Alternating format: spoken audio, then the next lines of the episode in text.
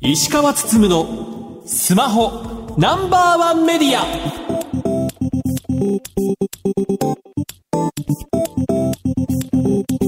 皆さんこんばんは。石川つつむのスマホナンバーメディア。パーソナリティスマホ携帯ジャーナリストの石川つつむです。アシスタントの松代ゆうきです。この番組は最新情報から役に立つ情報までスマートフォンと携帯関連商品の幅広い情報を発信する番組です。現在、まあ、総務省で有識者会議が開かれてまして、今、携帯電話業界、いろいろ競争をやってますけども、まあ、それがね、正しく機能してるかとか、問題点はないのかというところを、まあ、いろいろ議論してるという感じになっています。まあ、この数年ね、いろいろとこう、ルールが変わり、まあ、値下げ圧力もあって、それによって、まあ、完全分離化する。端末を売るときには、契約を紐付けないときには、割引いくらまでですよとか、契約紐付けてるときには割引いくらですよといったものがある中で、そういったルールがちゃんと守られてるかといったようなのを、まあ、覆面調査をして、炙り出すということもやっています。なので、こういった違反がありました。キャリアの人たち、これどうなんですか？といったようなのを、こうね、吊るし上げてやってるみたいな感じでやっています。お客さんのふりして、うん、だと思いますよ。はい。なので、まあ、あとね、そういったこう、ウェブアンケートを取って、まあ、その中でショップの店員さんに対して、いろいろとね、声を集めてるといったこともしています。で、先日ね、まあ、そのアンケート、ショップの店員さんに対するアンケートというものを総務省がこう発表してたんですけども、その中ね、結構面白いなと思ってね、ちょっとご紹介したいと思います。接客をする中で難しく感じたり悩んだりすることとして営業目標を達成するために不要なサービス等の勧誘をしなければならないと挙げている人が4割だと。要は契約いっぱい取らなきゃいけないとか、やっぱり営業目標を決められているので、まあそれに対してね、オプションを売るとか、いうことを悩んでいる人が4割近くいると。これってやはりキャリアからのこうね、言われることがあって、結果としてね、それがこう店員さんに降りてくるっていうところのプレッシャーといいますか、悩みながら売ってる人が4割いると。なるほどなぁと、こうね、ショップ店員さん悩んでんだなぁというふうに感じた一方で、その続きとして、総務省が定めているルールが複雑で理解できない人が5割いて、それに次ぐものがこの4割という話をしていて、そういったプレッシャーがあって、目標を達成するために契約いっぱい取らなきゃいけないと。っていうのが悩んでる人が4割いて、さらに5割の人が総務省が定めるルールが理解できないというところで悩んでるという人がいたというのが総務省が発表してるアンケート結果になっているというところなので、結構これって総務省も改めた方がいいんじゃないのかなみたいな。なんかあなたたちが2、3年こうね、一生懸命こう引っかき回してきたことが、ショップ店員さん困ってる人が半分近くいるっていうのは、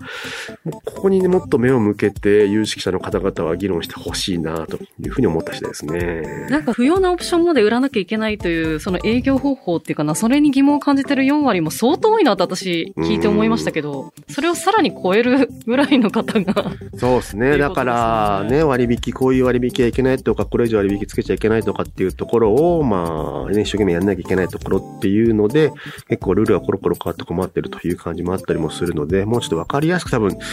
これまあ、買う側もわからなければ、多分売ってる側もわからなくなってる状態にもなったりもすると思うので、ね。ね、こういったことにね、もっと目を向けてほしいなというふうに思いました。さて石川さん、今週の特集ですが、Amazon が発売するリングについて特集します。それでは今週も30分お付き合いください。番組のツイッターハッシュタグは SPNO1 です。皆様からのつぶやきお待ちしています。石川つつむのスマホナンバーワンメディア。この番組は日本経済新聞社 BS テレ東他の提供でお送りします。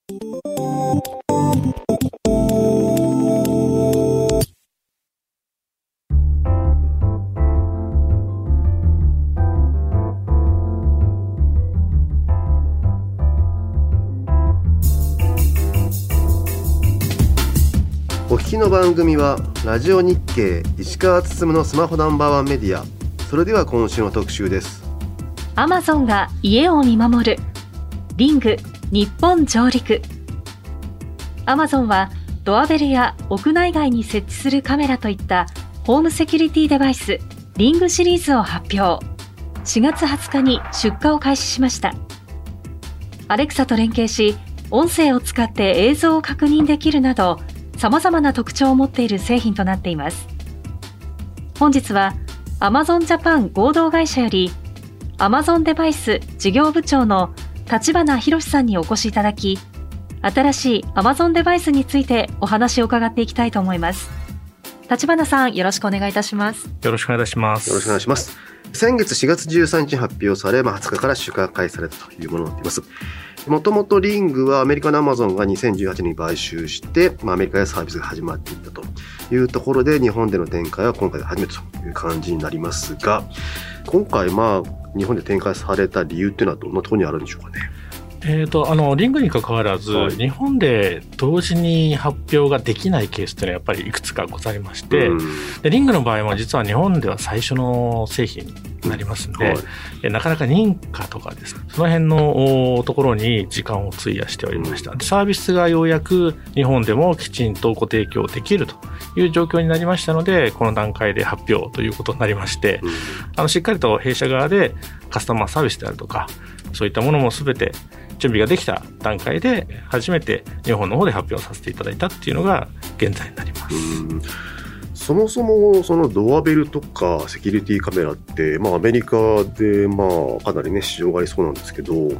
実際人気の商品なんですかね？アメリカでは、はいあのかなりもうリングというブランドそのものもかなり認知を得られてるんですけども、日本の住宅事情というのは全く異なっておりまして、多くの一戸建てもしくはあのマンションでも大型のマンションになってくると集中ドアロックみたいな感じで、うん。しっかりともうドアベルって季節されてると思います。うん。で逆に我々のニーズっていうところは日本では例えば戸建てではなくてアパート。小さいアパートで、本当にピンポンしかないようなところ。に、例えば置き配をお願いしたいときどうしても不安ですよね、うん。でそういったところのニーズであるとかやはりちょっとローカルな首都圏以外のところに行くとまだまだあの老朽化してしまって変えられていない住宅とかって結構あると思っています、そういうところに徐々にこうスマートホーム化の一歩として浸透していけるんじゃないかなと思ってます、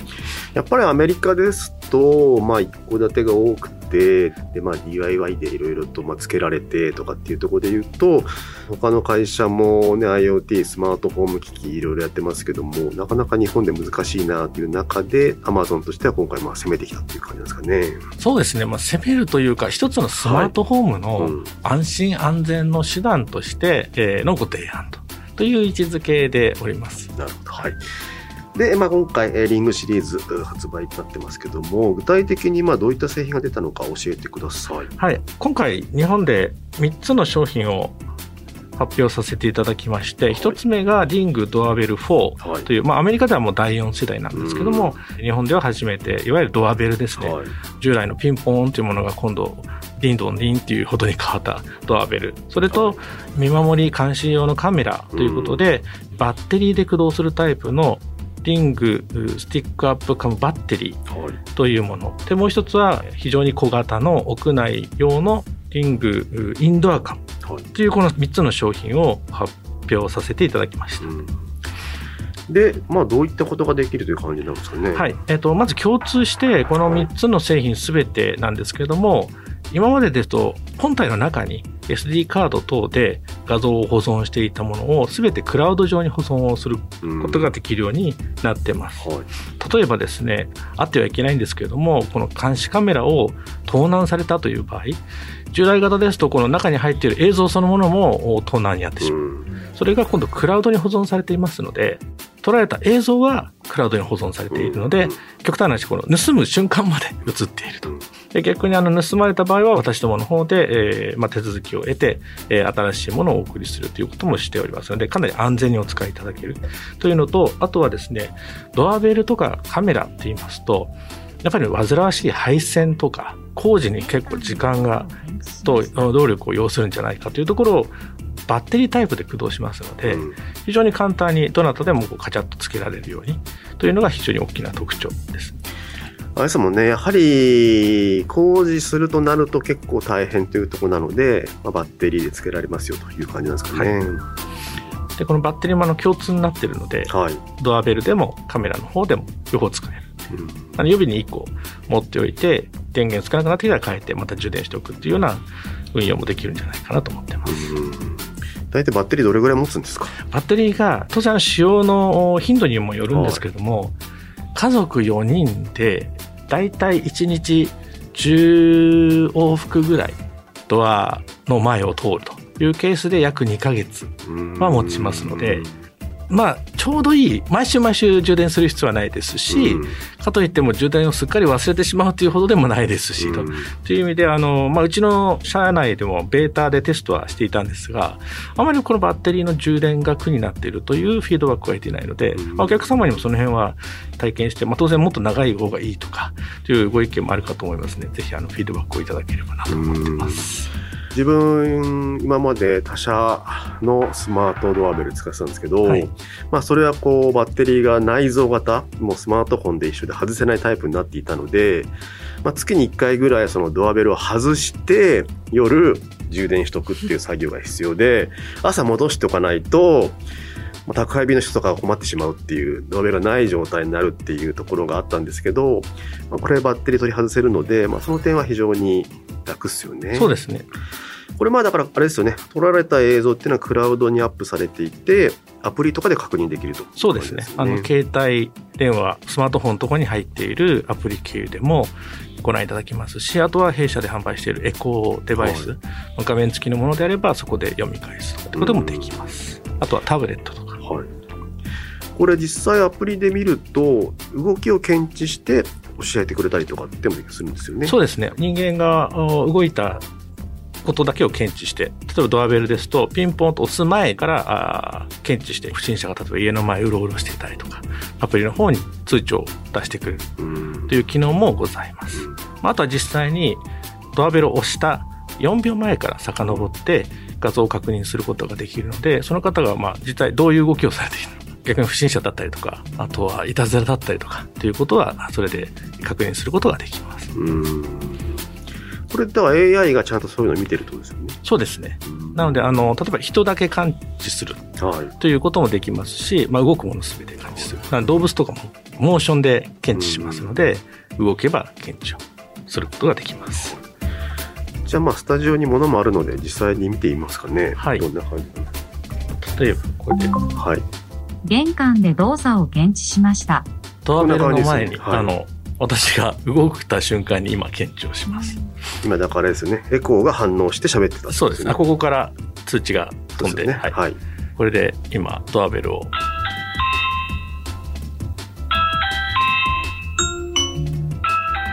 玄関のところに誰かいます。はい。という感じで、はい。エコーとスマホに通知がいって、エコーではまあすぐにカメラで確認できると。はい。ですね。カメラの映像確認できて。ここで、あの、玄関を通じて話しかけていただくと、玄関と通話ができるようになります。なので、じゃあ、家で仕事中に宅配の人が来たら、じゃあ置き配しといてみたいな、そこに玄関置いといてみたいなこともできると。はい。そうですね。自宅にいなくても、あたかもいらっしゃるかのように、はい、携帯とかで通知が来たら、今ちょっと手が離せないんで、玄関とこ置いといてください。って言って、まあ多分業者さんはお家にいらっしゃるもんだと思って、玄関先に置いて帰っていただける。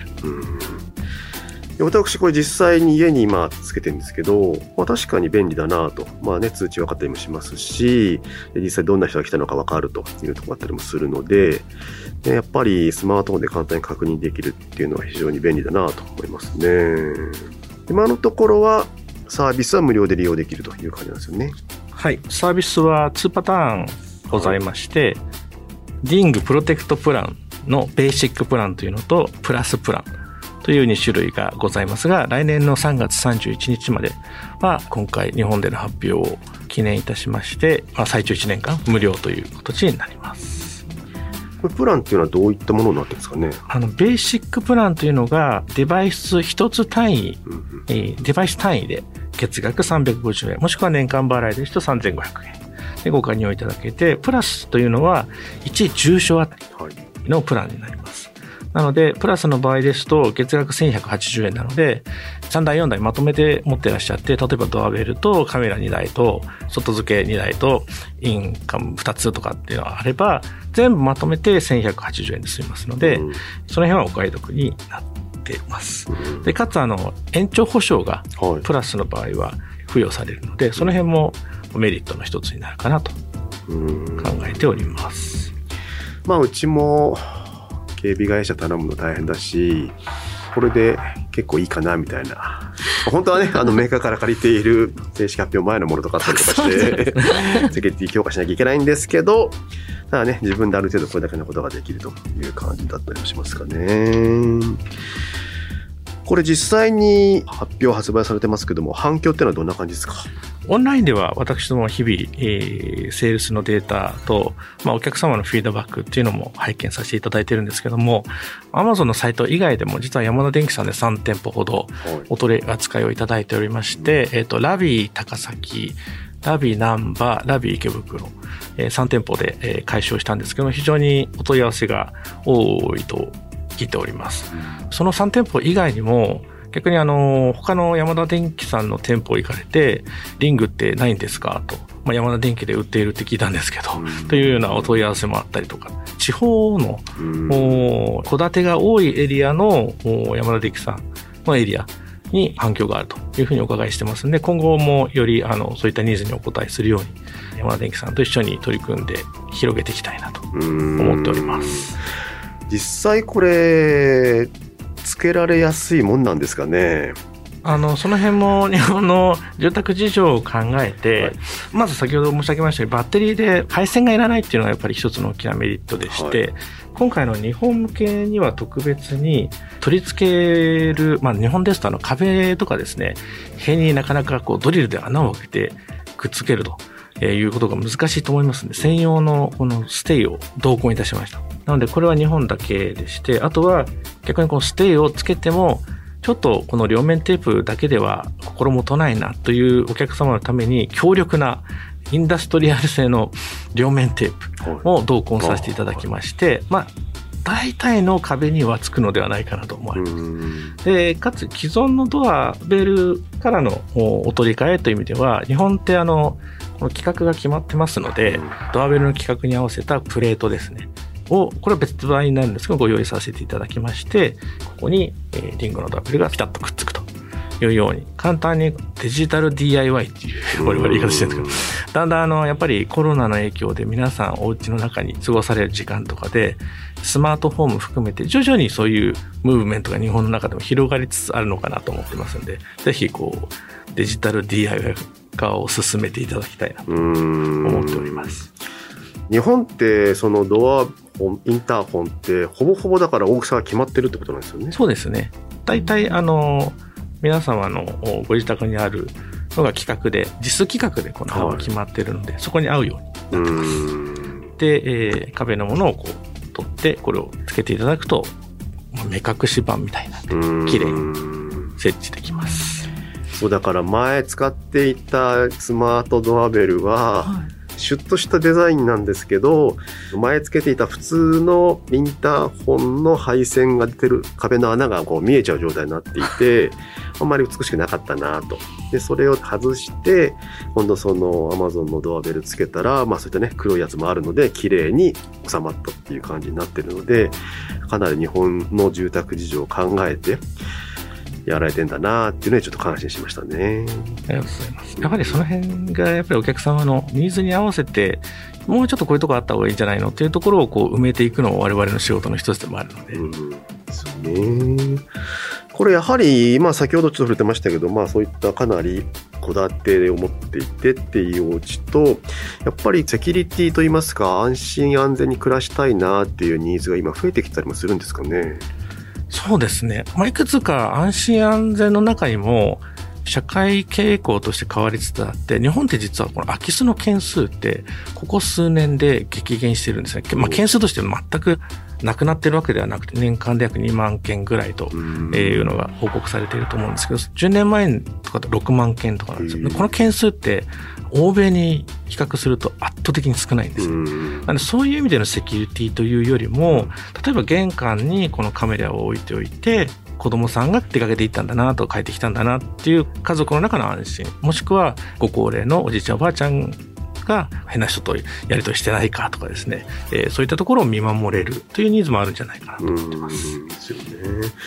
まあ、だから自分もなんか実家に置くのもありだなとちょっと思い始めていたところで。そうですね。あの、ご実家とかでも、あの、そのベルで鳴った時にどういう方が来られてるのかっていうのを自分のスマートフォンでうん確認をすることもできますので。うんですよね。それがわかるというかですね。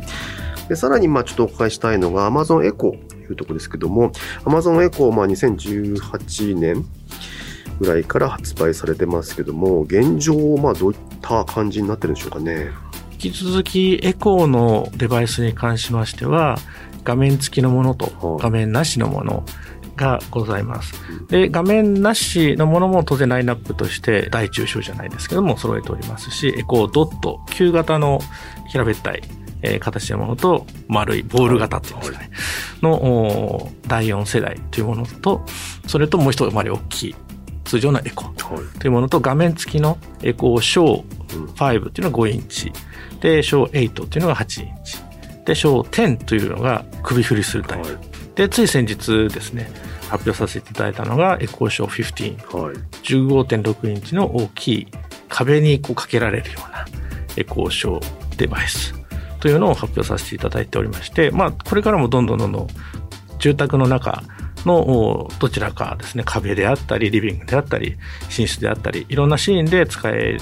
いただけるように、いろんなラインナップを増やしていく計画ではあります。うんでもう一つが、えっ、と、我々オンザゴーって呼んでるんですが、お家の外でも使えるエコーバッツというはい。イヤホンですね。えーこちらの方もお同時に2月に発表させていただきました。先日あの15インチのタイプ見たんですけどあれいいですね。ありがとうございます。非常に大きくて壁にくっつけてでまあいろんな、ね、写真も表示されたりとか情報表示されたりとかして結構家に合いそうだなって気がしたんですけどあれの反響ってどうですか？あちらはですね、高価格帯ではあるんですけども、かなりご好評いただいておりまして、うん。特にこのリングとの親和性が非常に良くて、うん。えースマートフォンウィジェットという、はい。今までですと、こう、アレクサなんとかっていう声をでコントロールするというのが当然メインだったんですけども、壁にかかっていたらもうちょっと取り掛かりにポチッと押してうん。何かをしてしまうという方が簡単なケースもあるんですよね。そういう時にこう、ウィジェットを介して、例えば電源を消すとかですね、エアコン切るとか、そういったことっていうのが簡単にこう、スマートフォンをコントロールできるウィジェット、あとはメモとかですね、うん。ご家庭の中で使いいただける点で非常にご好評いただいております。今画面付きのスマートスピーカーってみんな何使ってるんですかね？あの、日本の中でやはり多いのは音楽はいを聴くというところのニーズが一番大きいと思っております。で、二つ目がスマートフォンですね。はいスマートフォン。まあ、いろんなものを支持してるっていう感じですね。そうですね。実際、この先もやっぱり画面付きが主流になっていくんですかね。どうですか？やっぱりまだまだスピーカーだけっていうのも根強い人気あるんですかね。えっ、と、まあ、日本の市場で言いますと面白い傾向がございまして、はいあの、日本の場合は画面付きの方が売れております。うん海外の場合は画面なしの方が若干売れ方というのは、あの、セールスボリューム大きいんですけど、日本は画面付きの方がご好評いただいております。それって何か理由があるんですか？えーと、まあ、日本って結構スマートフォンはい。の文化からタブレット行って、画面で何かを操作する、もしくは画面で何かを確認するっていうところに多分安心感が得られてるんじゃないかなというふうに思います。あとはやはり声で何かをやろうというところに若干抵抗がある方っていうのがいらっしゃったりとか、うんっていう話もよくお伺いするので、うんそうですよね。なんか海外の方が声で何でもする感じがあるっていうか、ってとこありますよね。はいこれまあ今後、まあなんかこんな方向性に行きたいとかってなんかあったりしますか？日本の中でエコーも、まあ、リングも、まだまだ日本の皆様にお届けできていない部分っていうのは非常に多ございますんで、うんあの、引き続きいろんなシーンにえーお使いいただけるようなサービスというものをご提供できるように拡大していけたらいいなというふうに思っております。まあ、スルさん今までの話聞いてなんか感想ありますか？はい。まあこれは多分もうその方の生活の習慣になるかならないかの部分で受け入れられるかどうかなのかなっていうふうに思いました。あのお話の中で日本のその警備会社に頼むよりはまあ安いよねって話があったんですけど、確かに私もう10年以上その警備会社と契約あって、人が必ず来てくれるっていう点はすごく安心感もちろんあるんですけど、あれってそのまあ、ちょっと会社によるかもしれないんですけど、玄関の扉開けたら数秒以内に、その大元にある、部屋の中にある基板のところまでバーッと走ってって、鍵を刺さないと。いけないっていうルールがあるんですよ。うんそうじゃないと、なんかもう向こうから電話がかかってきたりとかっていうややこしいことがあったりで、だけどなんかこう、帰ってきた時トイレ行きたくなったりするじゃないですか。うん そういう時の煩わしさがあったりとか、うんそういうの考えたら、どちらかというと、その、家主ペースでこう使えるものっていうのは、まあ、ストレスフリーなのかなという気はしたので、ちょっと興味湧きましたね。うーん確かにねだから本当にこう自分で考えながらじゃあどこにカメラ置こうかなとか。どれぐらいに通知しようかなとかでも楽しかったりもするので結構ね趣味としてのこう、ね、セキュリティカメラっていうのはありなんじゃないのかなというふうに思いますね最後にリスナーに向けて何かメッセージがあればお願いします本日ありがとうございます。あの、引き続きエコー、スマートホーム、リングと共に人々、皆様のですね、生活の一助になるように努力をしてまいりますので、引き続き Amazon 製品をよろしくお願いいたします。本日はどうもありがとうございましたありがとうございます。ありがとうございました。本日のゲストは Amazon Japan の立花博さんでした。以上特集、Amazon が家を見守る、リング日本上陸でした。Thank